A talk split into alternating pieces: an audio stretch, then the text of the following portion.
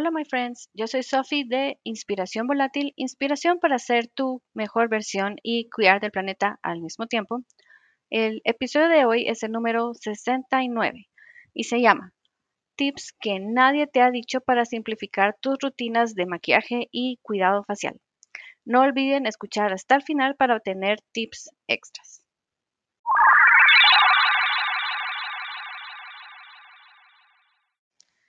Bueno, empecemos de un solo. Aquí viene un pequeño update de lo que he estado utilizando actualmente, cómo han cambiado mis rutinas y para los que me están escuchando por primera vez o tal vez si me escuchan desde antes y no se acuerdan de lo que he estado hablando durante el año pasado y el actual, prácticamente yo he tenido em, par de experiencias que sí, las voy a catalogar como malas porque em, resulta que mi piel es muy sensible y mm, he tenido alergias a ciertos tipos de productos y mm, he aprendido varias cosas también sobre mi piel este último año, debo decir.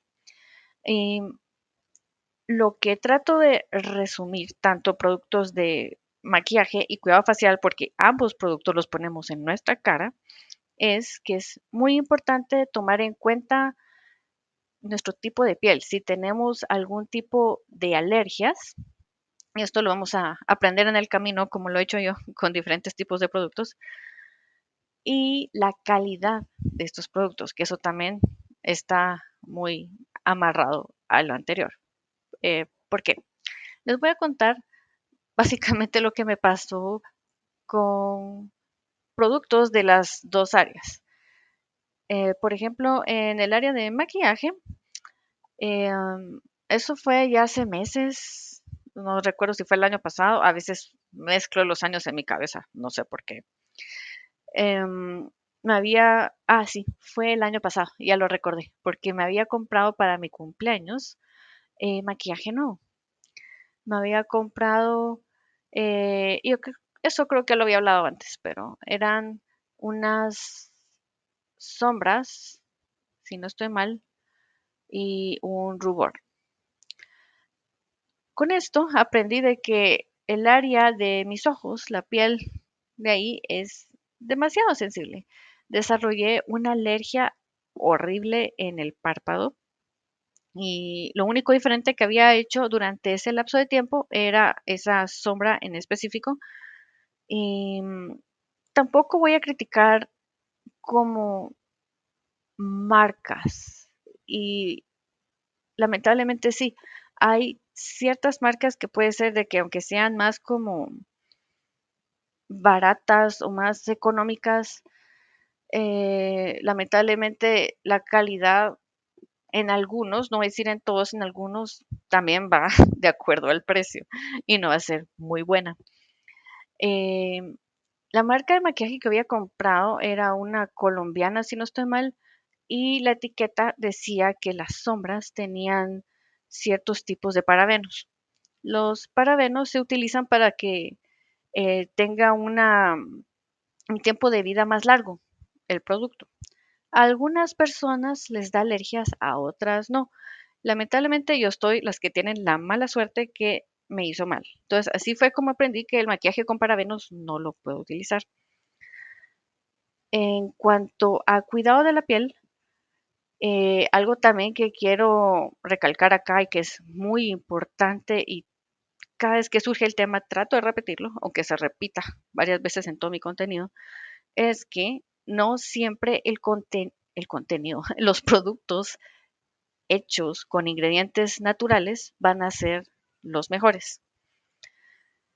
Y con esto también me refiero a que obviamente hay ingredientes que se elaboran en un laboratorio, en un ambiente controlado, que son probados. En otras cosas, no en animales, porque trato de usar productos de que no sean utilizados, probados en animales.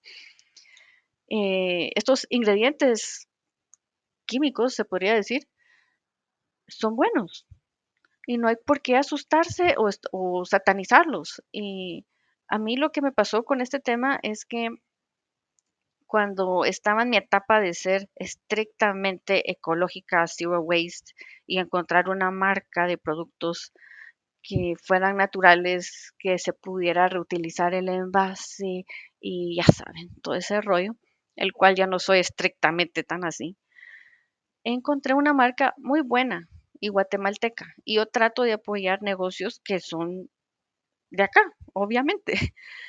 Y me encantó el trato de, de la marca como tal, cuando les escribía en Instagram, les hice reseña, tengo un video de ellos y aún así no dejo de recomendarlos, pero sí, en cuanto a mi piel, me di cuenta, siendo con piel tipo, bueno, seca, eh, yo creo que, no sé si hay como mezcla de tipos, si no estoy mal, yo no soy dermatóloga, em, si es como en la zona T, como dicen, la zona T, me da risa. Eh, tiende a ser un poquito más, no, no tanto reseca como el resto de mi piel de la cara, sí es un poquito grasosita ahí. El punto es de que yo estaba usando unos, un tipo como de aceite, serum, creo que les dicen a esos. Em, en pocas palabras, en, en un mes apenas, o menos de un mes, tres semanas tal vez de estar usando los productos de ellos, son, el olor de estos, eh, la marca es Ame, creo que se pronuncia así, Ame o Ame.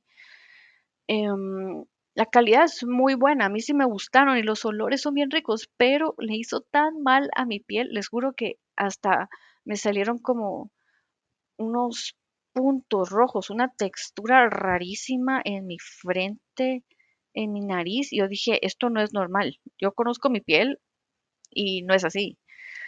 Y para no darle tantas largas a todo este asunto, eh, ya investigué y todo y me di cuenta de que sí se puede como sobrehumectar la piel.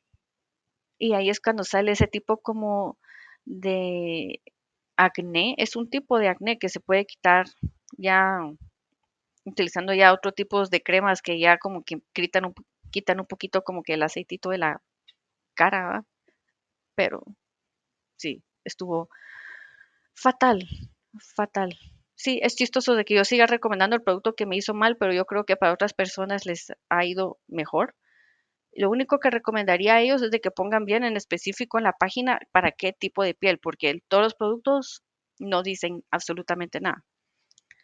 Y mm, viene eso, que igual, o sea, puede ser natural y puede tener buena calidad, pero aún así no le cayó bien a mi piel. Y lamentablemente en esto yo creo que es de ir probando y cuando ya se encuentran los productos que uno sí está completamente seguro que le hacen bien, no hay que soltarlos.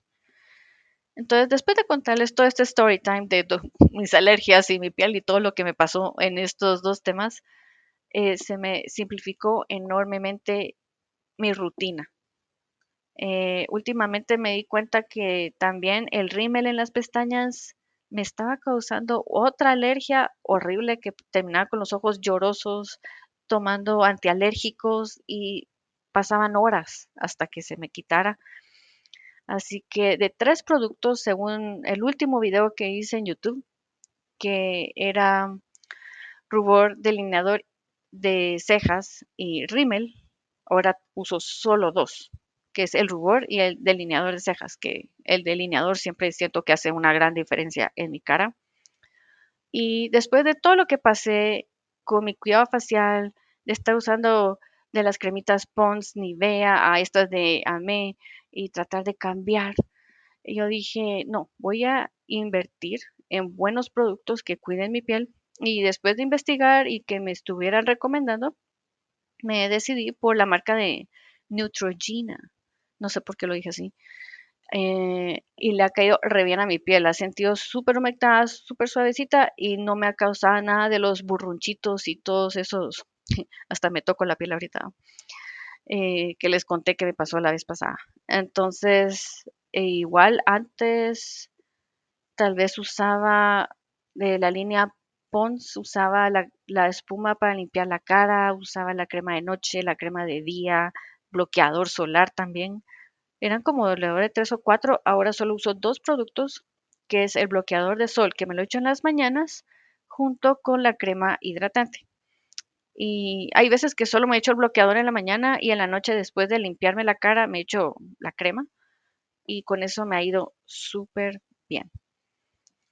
Y ahora sí, después de contarles todos estos story times y sí, fueron varios la verdad, y cómo quedaron mis rutinas con mis productos esenciales, les voy a dar los tips. El más importante, el número uno, es depurar.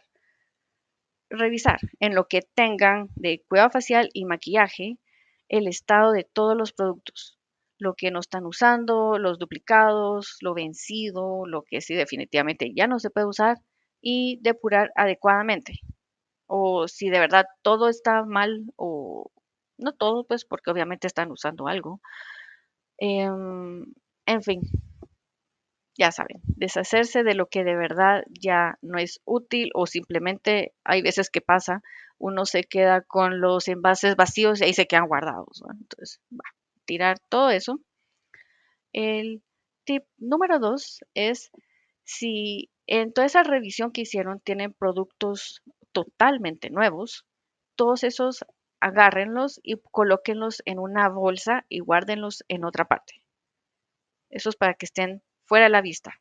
Ahí ya están ya reduciendo bastante la cantidad de cosas que tienen. Y como tip número 3, el resto de cosas que sí están usando, dependiendo de la cantidad, eh, bueno, sí, guárdenlos por área, o sea, el cuidado facial en una bolsa, maquillaje en otro. Sí, métanlo todo, guárdenlo. Y después de eso, eh, digamos que ya terminaron y ya al día siguiente, al empezar el día, si empiezan ya a utilizar todos sus productos, empiecen a sacar de las bolsas. Así, uno por uno y síganlo usando por lo menos, yo diría como que entre tres días a una semana. Ahí ya al final de este deadline de los siete días, revisar si dejaron algo dentro de las bolsas. Y ahí es donde se van a dar cuenta qué es lo que están usando y qué es lo que no.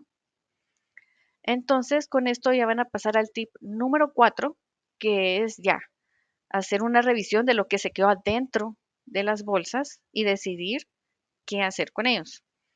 Si vale la pena, no sé, regalárselo a algún amigo, una amiga, un familiar, o, o si se depura, si se tira, ver el estado de estos. Pero sí, así es como se van a dar cuenta qué es lo que están usando y lo que no. Y ahí, ya después de pasar por todos estos niveles de depuración, ya van a lograr simplificar creo que ya inmensamente todos los productos que están usando y después de ya definir sus productos, incluso con el tiempo se van a dar cuenta si de verdad ya no necesitan alguno. O también, eh, por ejemplo, en mi caso, em, yo hace poco, antes de que me diera cuenta de la alergia del rímel, estuve necia en que me quería comprar otra vez un delineador líquido. Yo delineador en los ojos no he usado en años y de hecho me lo compré y me lo compré con un corrector. Eso es el maquillaje más nuevo que tengo, que no tengo idea de qué voy a hacer con ellos. La verdad, pero me da pena también regalarlos. Entonces, yo creo que ahí es como que de hallar un punto intermedio de cómo, cómo terminar de usarlos, porque tampoco, o sea, una opción para mí es siempre terminar de usar un producto, sea yo o alguien más, pero no voy a tirar algo que está completamente nuevo, ¿me entienden? O sea, ahí también sería de preguntar, o sea, con tal vez con alguna amiga, un familiar que tenga mucha confianza, decirle, mira, compré esto, está casi que nuevo, si te sirve te lo puedo dar. Pero sí siempre aclararle a la otra persona, como mira, esto ya está abierto, pero si te sirve te lo regalo. Entonces, eso también puede ayudar bastante. Y, y bueno, esto es todo por hoy. Gracias por escucharme hasta aquí. Espero que este episodio los haya inspirado a tomar acción y recuerden que se pueden suscribir a mi podcast a través de Spotify, Google Podcast y Pocket Cast o también pueden seguir el blog en inspiracionvolátil.com. Adiós y que la fuerza los acompañe.